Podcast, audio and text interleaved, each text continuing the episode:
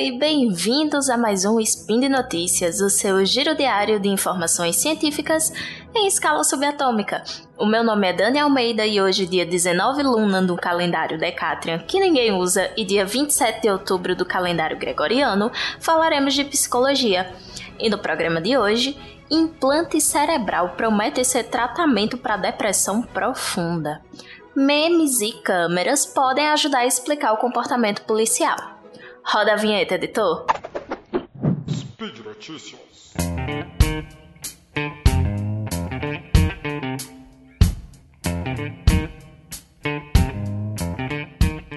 Então, gente, nossa primeira notícia de hoje é uma pesquisa experimental realizada na Universidade da Califórnia que está dando o que falar e pode indicar um caminho promissor no tratamento da depressão grave. O estudo de caso publicado na Nature conta a história de uma paciente de 36 anos refratária a tudo quanto é tipo de tratamento existente para depressão atualmente. Isso significa né, que nenhum método era capaz de dar alguma qualidade de vida para a paciente, pelo menos não até um ano atrás. Essa paciente foi voluntária no estudo que buscou identificar quais os biomarcadores cerebrais indicativos da depressão, desenvolvendo um protocolo de estimulação focal da região do cérebro afetada na esperança de ter uma remissão dos sintomas, né? E aparentemente foi isso que aconteceu. Através desses estímulos focais periódicos no corpo estriado ventral, no cérebro, os sintomas entraram em, em remissão, e essa façanha foi feita através de uma cirurgia muito complexa, galera. É, nessa cirurgia, um implante do tamanho de uma caixinha de fósforo, é, dotado de uma bateria e um gerador de impulso elétrico, foi alojado no crânio da paciente, fazendo pequenos buraquinhos para encaixar os fios. Pois é, louco, né? Fica bem evidente, tanto para a gente quanto para os pesquisadores envolvidos, né, que são necessárias sim mais pesquisas, mais testes, mais estudos, com um número de participantes maior e uma presença também de um grupo controle para poder é, afirmar qualquer coisa sobre a efetividade do tratamento, né, minha gente? Mas a ideia geral da equipe foi estudar a variação dos circuitos cerebrais ligados à depressão nos pacientes e verificar se esses biomarcadores mudam com o passar do tratamento, né? Tendo em vista que a circuitaria ligada à apresentação dos sintomas é diferente em cada pessoa. E sem querer ser a chata do rolê, mas já sendo, a gente precisa lembrar também que os transtornos mentais, de forma geral, não se resumem apenas à fisiologia cerebral e a neurotransmissores, né? A história de vida do paciente, as suas condições socioeconômicas, os seus vínculos, hábitos, rede de apoio e uma série de outros fatores de natureza contextual podem sim contribuir para facilitar ou dificultar o tratamento. Saúde mental não é apenas sobre o cérebro. E na nossa segunda notícia de hoje, eu coloquei memes e câmeras podem ajudar a entender o comportamento policial. E na verdade eu juntei uma reportagem saída na BBC com um artigo que foi publicado agora há pouco tempo, tá? Então vejam só. É, sai uma reportagem dizendo que Após a instalação de câmeras de filmagem nas fardas de policiais militares em Santa Catarina, é, houve uma redução de 61% no uso de força física, armas letais, armas não letais e algemas durante as abordagens policiais. Essa estratégia fez parte de um estudo que foi realizado por pesquisadores das universidades de Warwick, Queen Mary e London School of Economics no Reino Unido, em parceria com a PUC Rio. E aí essa pesquisa ela foi feita em cinco cidades de Santa Catarina, né? Foi em Florianópolis, São José, Biguaçu, Tubarão e Jaraguá do Sul. É, a quantidade de voluntários foram 450 policiais, onde 150 utilizaram as câmeras e 300 fizeram parte do grupo controle. Os dados foram coletados entre setembro e dezembro de 2018 e os resultados dessa pesquisa foram publicados como um texto no mês de setembro, né? E já estão submetidos para publicação em periódico. E aí eu quis trazer é, para vocês esses dados que foram publicados como texto e comparar com uma outra pesquisa, tá? É lógico que eu não ia ser é, irresponsável de trazer um artigo ainda no prelo, sem revisão por pares, tá, minha gente? Tenham calma. Então, durante o período do experimento, a frequência de registro dos casos envolvendo violência doméstica teve um aumento né, em 70, 67%, perdão. E teve uma redução de 28% nas acusações de desacato. Além disso, uma diminuição de 61% no uso da força e queda de 6% no uso de algemas. Aponta-se que os maiores efeitos foram sentidos nas ocorrências de baixo risco. Essa é uma classificação que é dada pela própria Polícia Militar. E aí interpreta-se que nesse contexto a câmera acaba prevenindo que esse tipo de situação de baixo risco escale para outra em que seja necessário o uso da força. E um ponto interessante é que os resultados são maiores quando a câmera é usada por policiais de patentes mais baixas eles gravam mais as ocorrências e são mais propensos a mostrar melhorias de comportamento na presença da câmera. Né? A estratégia ela resulta numa melhora da qualidade também dos dados reportados e uma maior quantidade de, de boletins de ocorrência encaminhados à Polícia Civil. E aí, além da Polícia de Santa Catarina, a Polícia também de São Paulo é, adotou o uso de câmeras nas fardas e pelo menos em outros seis estados eles também avaliam colocar o mesmo sistema, né? Como Minas, Bahia, Pernambuco, Amapá, Rio de Janeiro e Rio Grande do Sul. E aí, depois desse uso das câmeras né, nos uniformes dos policiais de São Paulo, o índice de mortes decorrentes de intervenção policial, registrado em junho, foi o menor desde 2013.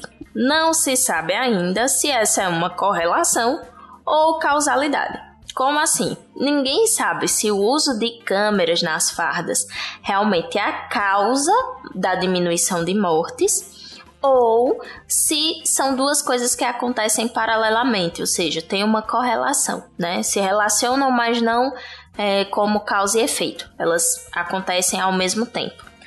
E aí nem tudo são flores, né, minha gente? E os policiais eles reivindicam que o acionamento dessas câmeras seja feito pelos próprios agentes e não de maneira automática. Eles defendem ainda o sigilo das imagens coletadas porque já aconteceu problemas anteriores com vazamentos desse tipo de filmagem. E aí, em 2019, houve a implementação oficial dessas câmeras em Santa Catarina e desde então problemas vêm acontecendo em relação ao momento de acionamento desse dispositivo e invasão de privacidade dos policiais. Alguns foram filmados em ligações telefônicas pessoais e outros até mesmo no banheiro. Pois é. Na tentativa de solucionar esse impasse, as câmeras passaram então a ser acionadas pela central pouco antes da viatura chegar no local né, do chamamento. Só que isso gera outras questões. Né, como situações em que os policiais estão à paisana e aí precisam é, intervir, é, casos quando eles estão fora do horário de trabalho, viaturas de ronda em bairros né, que têm um índice alto de criminalidade. E aqui vão surgir ainda outros questionamentos, né? Relacionados à representação da figura do policial do seu status social e também do monopólio da força por parte da polícia. E aí, falando sobre é, esses dois últimos pontos, né, do status e do monopólio da força, um artigo publicado agora no mês de outubro desse ano nos ajuda a entender um pouquinho que a violência policial é um fenômeno muito mais amplo do que a gente imagina. Essa pesquisa analisou um conjunto de 12 memes isso mesmo, memes compartilhados em redes sociais e grupos de policiais sobre a operação mais letal da polícia no Rio de Janeiro, na favela do Jacarezinho, onde 28 pessoas foram mortas. E aí, é, dentre as categorias que surgiram a partir desses memes, emergiram quatro muito interessantes. Quem poderia falar sobre a ação policial? Qual tipo de morte seria legítima numa ação policial, o que é uma verdadeira polícia e onde se pode matar. De acordo ainda com esse artigo, a disseminação desses conteúdos vai impactar diretamente na justificação e na legitimação de quem pode falar sobre a operação, qual é a verdadeira polícia, quem pode matar, quais seriam é, as mortes legítimas. E durante essas postagens foi possível observar uma diferenciação entre duas castas os policiais e os seres humanos comuns, entendido como civis. Nesse caso, existe uma clara distinção, onde os civis não seriam capazes de entender ou de opinar sobre as ações dos policiais. Esse grupo inclui ainda os especialistas em segurança pública. Estudos mostram que desde 1975 o número de policiais assassinados nos Estados Unidos diminuiu em dois terços, enquanto o número de civis mortos não se alterou. Já aqui no Brasil, a razão entre civis mortos e policiais mortos está na casa de 10 para 1. Além disso, existe também a presença de um reforço da identidade ocupacional letal, né? A partir do momento que policiais que nem estavam presentes nas operações começam a, a postar memes corroborando as mortes. E aí, quando a gente para para analisar a dimensão social da letalidade é, policial, isso envolve fatores como racismo, judicialização, desigualdade e também a mídia. De modo geral, a gente observa que comunidades com maior índice de violência e com menor poder econômico costumam apresentar uma maior incorrência no uso da força letal pela polícia do que em outros locais. É muito mais fácil a gente ver um massacre numa favela do que no condomínio de luxo.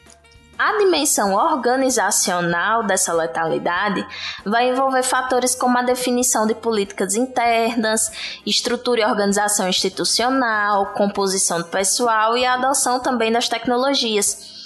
Né? Então, é, os estudos eles apontam que a questão organizacional é preponderante na decisão do policial usar a força de maneira letal. Tudo isso vai depender se a corporação é mais justiceira ou mais legalista.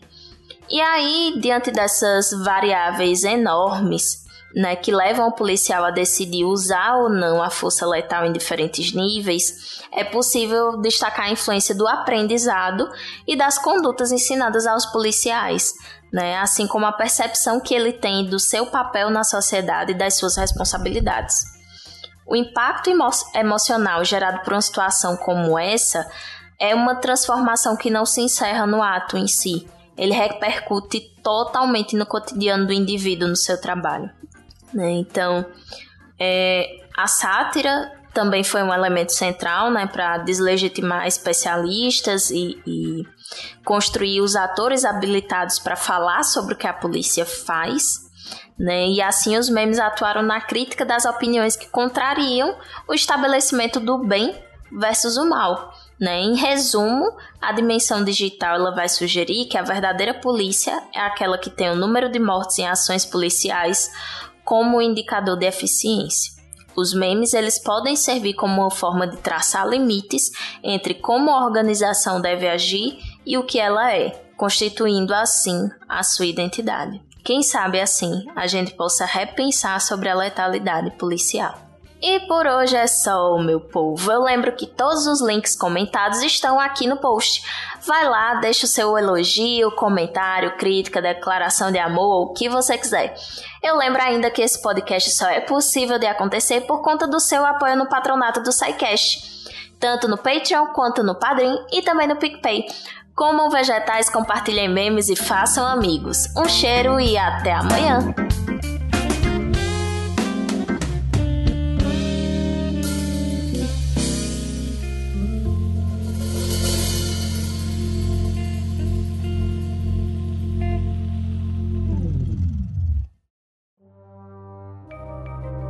Este programa foi produzido por Mentes Deviantes. deviante.com.br.